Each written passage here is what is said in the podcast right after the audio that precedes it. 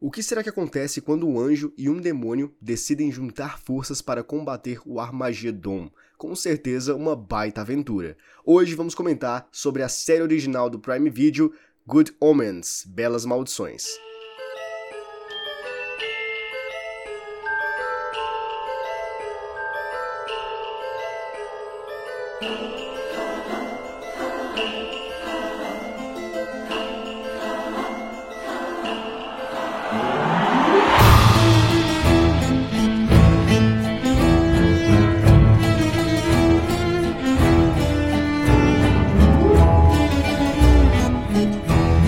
Sejam todos muito bem-vindos a mais um episódio Depois das Duas, do podcast gravado nas madrugadas. E hoje para comentar sobre Belas Maldições, Good Omens, né, que é uma série original Prime Video.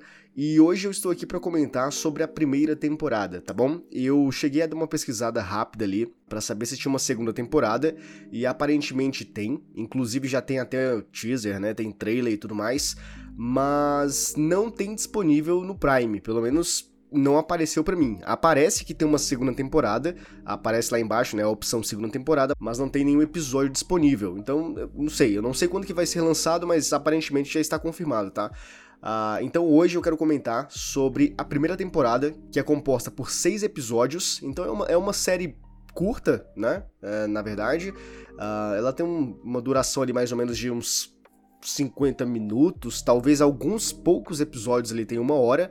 Então é uma série bem tranquila e eu gostei pra caramba da série. É uma série bem interessante, tá? O final me desagradou um pouquinho, eu vou comentar. Uh, sobre o final de forma mais superficial mesmo, tá? Não, não vou abranger detalhe por detalhe, então talvez tenha alguns spoilers pontuais ali, tá? Mas nada tão exorbitante. Uh, enfim, só, eu só quero tratar daquilo que, que eu senti, tá? Expressar o que eu achei sobre o final. E Belas Maldições é uma série que eu conhecia há bastante tempo, mas eu nunca tinha de fato assistido, porque, sei lá, eu achei que ela não fosse tão interessante assim. Mas eu, eu descobri há pouco tempo a série é baseada em um livro escrito pelo Neil Gaiman nos anos 90. E se tu não sabe quem é o Neil Gaiman, é o autor de Sandman, né? Eu acho que agora tu vai saber quem é o Neil Gaiman. Então eu achei muito interessante é, essa informação e daí eu tomei a iniciativa de assistir a série. E a série é bem legal, tá? Eu devo adiantar isso para vocês. E é isso que eu quero comentar, né? É, acerca da série. E ela tem uma pegada, né? Antes de entrar de fato para comentar sobre o plot, do que se trata e tudo mais. É, é, legal, né, fazer esse disclaimerzinho e comentar que tem uma temática escatológica ali, né, escatológica e religiosa. Uh, o cunho religioso é no sentido de tratar toda a, a existência da Terra, né, do, do, do, design inteligente, né, ou seja, que foi o criacionismo, como, como Deus criou o mundo e tudo mais, o Jardim do Éden, Adão e Eva, a queda de Adão e Eva, a queda do Éden, né, por conta do pecado de ter comido o fruto proibido, a tentação do, do capeta e tudo mais, eles terem, saído, enfim, toda essa história bíblica, né, que a gente conhece, e a temática escatológica é por se tratar do, fim dos tempos, né, é, escatologia é isso, né, que, que trata sobre os eventos finais da, do mundo, né? A destruição e Armagedon, enfim, é basicamente isso. Então, a Good Omens, ela vai pegar, né, esse, esse viés aí, ela vai partir desse pressuposto aí de trabalhar essas temáticas, que é uma coisa que eu acho muito interessante, eu particularmente Uh, amo narrativas desse jeito. E claro, a gente tem todo aquele aquela ficção, né, aquela licença poética para trabalhar esses temas de uma forma completamente diferente. E claro que aqui a gente teria uh, aquela linha tênue entre o bem e o mal, né? Então a gente vê que não exatamente o bem é completamente bem e o mal é completamente mal, né? Então a gente vai ver, eu vou comentar um pouquinho mais sobre isso mais para frente, tá? Mas toda essa ideia, né, toda essa essa ótica que Belas Maldições traz, é, eu acho pertinente, eu acho interessante, porque ao mesmo tempo que, que, claro, a gente tem que entender que é uma ficção científica e tudo mais, uh, talvez ali, né, alguns pontos ali podem se encaixar, né, não, não necessariamente no âmbito espiritual, porque eu acho na vida real, não funciona desse jeito. eu quero acreditar que não, mas é interessante a gente analisar para algumas perspectivas mais físicas mesmo, né, da nossa vida cotidiana e tudo mais. Então, talvez algumas coisas ali possam até se encaixar, que é uma coisa que eu acho legal, tá? Então, enfim, é, toda essa temática ela vai ser bem trabalhada e, claro, é, de uma forma fantasiosa e, o mais importante, na minha opinião, cômica, tá? De uma forma muito engraçada, e esse é um dos pontos legais da, da narrativa e não necessariamente, nem sempre, né, ela vai ser uma comédia forçada, né, fazendo piadinhas e tudo mais, ela pode ser taxada mais como uma como uma comédia adulta, né, que tem piadas ali que não é para te fazer rir, mas você acaba rindo porque ela é inteligente às vezes, sabe? E enfim, é esse tipo de comédia que nós vamos ter aqui em Belas Maldições, que eu achei bem legal e a história como um todo, né, eu vou comentar sobre o final que me desagradou um pouco, mas a história como um todo é bem legal. Mas enfim, vamos de fato para o que interessa é, que é o plot do que se trata Good Omens, do que se trata Belas Maldições.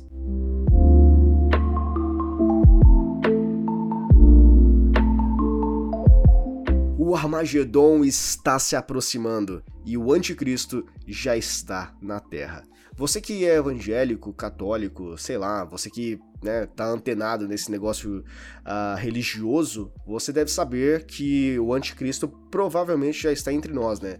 Isso, claro, né? É, partindo do pressuposto que, poxa, se tu acredita, se tu, se tu acredita em uma religião, se você é evangélico e, ou católico, enfim, se você acredita nisso, você já sabe que o anticristo é real, né? Então, uh, você que, que tem essa noção Uh, a série ela vai conseguir, como é que eu posso dizer, ser um pouco mais tangível, né? Um pouco mais real para ti, porque ela vai ser um, um recorte da realidade ali até certo ponto, vamos dizer assim.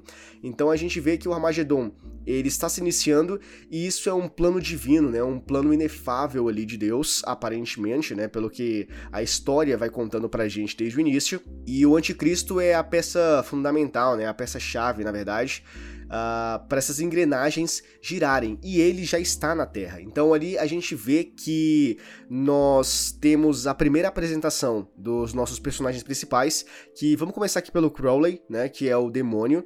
E o Crowley ele é interpretado pelo David Tennant, Tenant, Tenant, enfim, cara, ele é o décimo doutor da série Doctor Who, então, se tu conhece Doctor Who, tu vai saber quem é ele. Eu gosto pra caramba desse, desse ator. E o papel dele como, como, como décimo doutor né, em Doctor Who é para mim é um dos melhores, né, doutores que, que, que tem na série. Enfim, então o Crowley, ele é o, o demônio responsável por trazer o anticristo, né, porque ele meio que pega o anticristo, ele vai lá no, no cemitério conversar com outros outros demônios ali, e ele acaba pegando o anticristo para entregar para uma família rica, né? Então, enfim, tem toda, toda essa construção aí do, do anticristo chegando na Terra. E é importante a gente comentar também sobre o Aziraphale, né? Então a gente tem o Aziraphale, que ele é o anjo preocupado e obediente, né? A gente tem todos esses arquétipos de um anjo, que é um anjo bonzinho, ele mesmo que quisesse, ele não poderia fazer o mal, é, ele não tem livre-arbítrio, e enfim. E a gente tem, né, em contrapartida, o Crowley, que é um demônio libertino e ardiloso. E, enfim, quando toda essa situação de Armagedon, de o plano é, inefável, do plano de Deus, o plano superior, começa a entrar em ação e o anticristo tá aqui e o Crowley é incumbido de, de levar o anticristo pra, pra criança e tudo mais, eles se veem em uma situação, eu falo o Aziraphale e o Crowley, eles se veem em uma situação onde eles precisam unir forças ali, eles precisam se aliar para evitar o fim do mundo, né? E a grande justificativa ali, pelo que dá a entender, tá? Porque, bom, antes de mais nada, já fica claro que eles são amigos, né? É, é, esse termo amigo se torna mais forte conforme a gente vai vendo os seis episódios, mas inicialmente é mais como uma, sei lá, eles comungam ali uma parceria, enfim, mas eles de fato se tornam melhores amigos lá pro final do, da, da série. Mas basicamente o que dá a entender é que eles, desde muito tempo atrás, eles já andam juntos, eles já planejam algumas coisas, já conviveram bastante, e a ideia que fica ali é que eles viveram tanto tempo na Terra, viveram tempo demais ali entre os humanos, entre os mortais, que eles gostaram. Então, uma das justificativas que a gente tem ali que eu acho que até o Crowley, que, que traz à tona pro Azrael, é ele falar, poxa, tu quer mesmo que, que o Armagedon aconteça, que o fim do mundo aconteça, essa guerra e tudo mais, você nunca mais vai poder ouvir aqueles discos, não sei o que, ou você nunca mais vai poder apreciar aquelas bebidas, ou ver aqueles shows, enfim. Então, eles meio que se apegaram a essas coisas uh, que são nossas, né, essas coisas humanas, e eles não conseguem se ver em uma realidade onde essas coisas não existem mais. Então, para evitar que o fim do mundo aconteça e o fim de todas essas coisas que são especiais, que são, uh, como é que eu posso dizer, que são preciosas para eles, uh, para evitar que tudo isso aconteça, eles vão aliar forças para lutar juntos. E a série começa de uma forma bem legal e bem engraçada, né? Esse daí é o, é o, primeiro momento cômico, o primeiro contato que a gente tem de fato, que eu acho muito engraçado, que é a, a confusão que acontece na hora de entregar o bebê anticristo. Porque, poxa, cara, é. Enfim. Uh, o Crowley, como eu comentei, ele foi incumbido de entregar o bebê lá, o anticristo, para uma família rica, para ele crescer todo pomposo e tudo mais, né, cheio de regalias, né, com prerrogativas e essas coisas todas aí.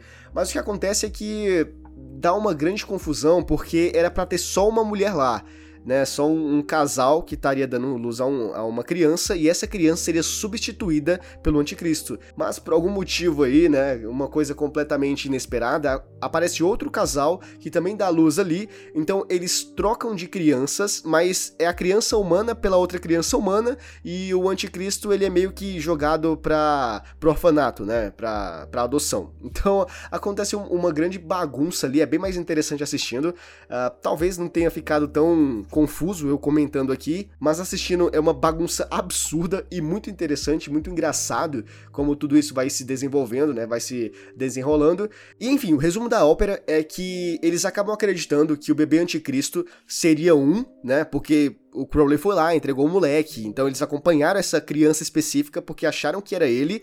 E aí eles colocam todos os esforços, todas as tentativas para criarem essa criança Uh, de uma maneira que ela não venha a se tornar um anticristo e futuramente né, trazer o fim do mundo que é iminente. Então, basicamente, o que acontece é que os esforços são postos na criança errada.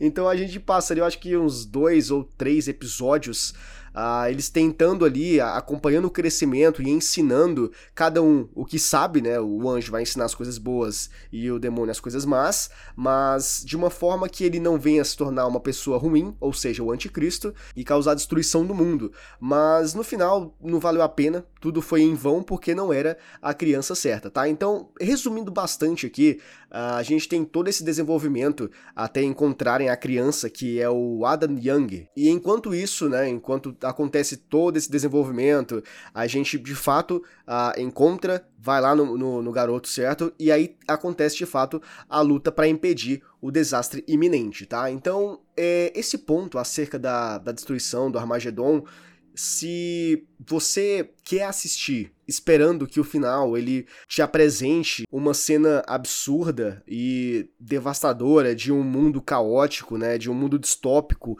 onde tudo acabou, esquece, tá?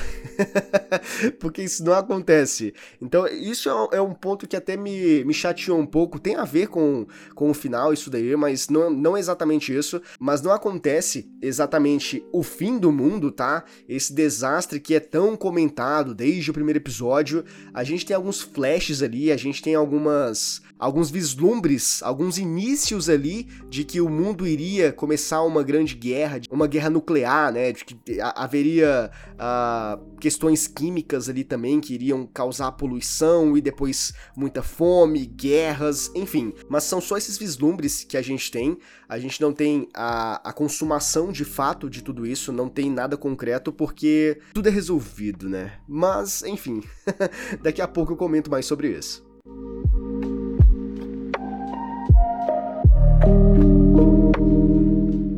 Coisa que eu achei muito legal, e esse é, é um dos pontos importantes, né, sobre Belas Maldições, né, Good Omens, que eu quero comentar, que inclusive é o título desse podcast, é falar acerca dessa linha tênue, né? De falar sobre a relação entre o Aziraphale e o Crowley. A gente tem, eu acho que a gente tem várias histórias aí, eu não vou lembrar de cabeça aqui agora, tá? Mas a gente tem muitas narrativas que enveredam por este caminho, né? Onde nós temos dois lados que teoricamente são opostos, mas acabam se ajudando ali. A gente vê que eles não são tão distintos assim, não são, não são tão divergentes, né? Eu acho que até a própria série Supernatural trabalha um pouco essa questão, né? A gente vê o Castiel, por exemplo, que é um anjo, e ele acaba se aliando com os irmãos Winchester, e então a gente vê todo o deslanchar ali da história. É um exemplo clássico que a gente tem desse estilo de narrativa, e aqui em Good Omens, Belas Maldições, não é diferente. Então, é, essa relação do Aziraphale com Crowley, ele denota uh, uma linha tênue entre o bem e o mal. E eu gosto, particularmente, eu acho legal esse tipo de narrativa, porque, novamente, tá? Aqui, é, reiterando, eu, eu acredito na vida real, questões espirituais, né, no âmbito espiritual, isso não existe. É como se fosse água e óleo, tá? Não se misturam. É, isso é na ficção. Na vida real, essas questões celestiais aí, eu acho que não existe uma linha tênue, tá? Cada um tá no seu lado e cada um luta pelos seus objetivos ali. Nem, ninguém tá se ajudando. Mas, aqui na ficção, voltando pra série, é, e não somente aqui, mas em todas as narrativas que apresentam isso, eu acho legal, porque a gente vê que, poxa, nem tudo é, é, é o completo extremo, sabe? Existem algumas coisas ali que são coisas sensíveis, né? São coisas delicadas ali. Então, uh, essa linha tênue entre o bem do Aziraphale e o mal do Crowley, a gente vê ao longo dos seis episódios como isso muda, né? Por exemplo, eles passam a, a, criar uma, uma amizade tão forte que essa questão de céu e inferno e de que eles estão em lados opostos passa a não significar mais nada, porque a amizade deles, o que eles construíram é, é, é, muito maior. Então, eles meio que em um determinado momento ali, em, um determinado ponto da história, não é mais céu e inferno. É como se fosse Azrael e Crowley contra todos os outros, sabe? Então, eles meio que criam uh, um próprio universo ali para eles. E é interessante, porque a gente analisa a questão do, por exemplo, o yin yang, né? Eu acho que tem, tem várias definições. A mais forte que eu conheço, né? Talvez seja uma, uma definição ocidental, é que dentro de todo mal reside o bem e que dentro de todo bem tem um pouco de mal também, né? Então, basicamente, enfim, é como se fosse o equilíbrio de energias. E então essa relação entre os dois aí, né, esses dois seres celestiais, tem essa linha tênue e mostra essa questão do bem e do mal, né? Essa, esse equilíbrio de energias, mostrando que não existe um extremo, sabe? Não existe um mal absoluto e não existe um bem absoluto. E claro, reiterando novamente, isso somente na ficção científica.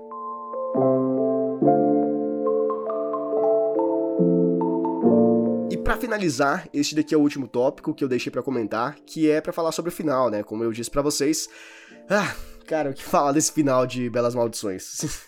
Sinceramente, eu, eu, não sei exatamente o que dizer, porque talvez eu, eu, estivesse esperando por uma destruição e tudo mais, mas se não tivesse, tudo bem também. Mas eu acho que o que me pegou de fato foi.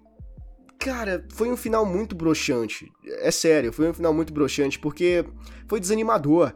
A, a gente tem, para começo de conversa, nós temos o Adam, que é o, o, garoto predestinado, né? O filho de Satã e tudo mais, o anticristo, ele desertando. Simplesmente ele desiste de ser o anticristo, ele larga o papel dele do nada. Assim, teve alguns eventos ali, ele meio que entra num, num, numa espécie de, de lapso mental ali, e várias coisas começam a passar pela cabeça dele ali, pela mente dele, e quando ele volta a si, ele decide que não quer mais ser o anticristo. É isso. Ele, ele ainda mantém os poderes, toda a soberania dele e tudo mais, só que ele não quer mais acabar com o mundo como ele queria antes.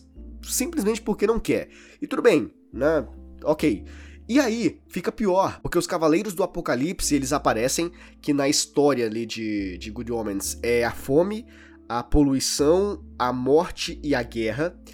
E. Bom, aparentemente eles são muito fortes. Eles são avassaladores. Eles são seres supremos e não sei mais o que, e eles são derrotados por crianças. O Adam sempre, desde o, desde o primeiro momento em que o Adam ele aparece ali na história como alguém já importante, ele tá sempre acompanhado com três amigos. E são essas crianças, são esses amigos do Adam que derrotam os Cavaleiros do Apocalipse. Então, assim, é uma derrota estúpida de cada um, sabe? E o bem vencendo o mal. E isso poderia ser até meio óbvio, né? Talvez sim, talvez não. Eu, particularmente, não sei, né? O que eu estava esperando. Eu estava até curioso para saber como é que seria o final de Belas Maldições porque eu de fato estava muito engajado ali na série e estava legal, estava interessante e eu fiquei ansioso para descobrir como é que seria. Mesmo não sabendo como seria, eu não esperava que fosse isso. eu não queria que fosse isso. Então acaba que foi um negócio muito sei lá, foi muito ruchado, vamos dizer assim. Não acontece muita coisa dramática, sabe? Porque depois que o, que o anticristo decide que não quer mais ser um anticristo, tudo acabou ali. Inclusive, o, o, o, o próprio Satanás em pessoa, ele aparece no final da série e ele é derrotado de uma maneira tão idiota, sério, de uma maneira tão besta, tosca. E eu não vou comentar aqui, tá? Porque, como eu comentei, é, talvez seriam spoilers pontuais, mas não spoilers diretos para que não atrapalhe a tua experiência, caso tu não conheça a série e tenha vontade de assistir, tá? Mas enfim, é, quando tu assistir, tu vai ver, tu vai entender o, o que eu estou querendo dizer com isso. Mas no geral, a série como um todo é muito legal, tá? E tem um plot twist no final que é muito, mas muito maneiro. É um plot twist envolvendo o Aziraphale e o Crowley. Cara, é muito legal. Isso daí faz valer a pena esse finalzinho aí. Uh, esse final merda que foi. faz valer aí, né? Tu, tu, até esquece um pouquinho como é que foi. E esse plot twist vale a pena, tá? Mas enfim, uh, se você não conhece uh, Good Omens, Belas Maldições, assista porque é uma série muito divertida e que com certeza vai fazer com que você enxergue, né, essa questão da linha tênue entre o bem e o mal de uma forma bastante interessante.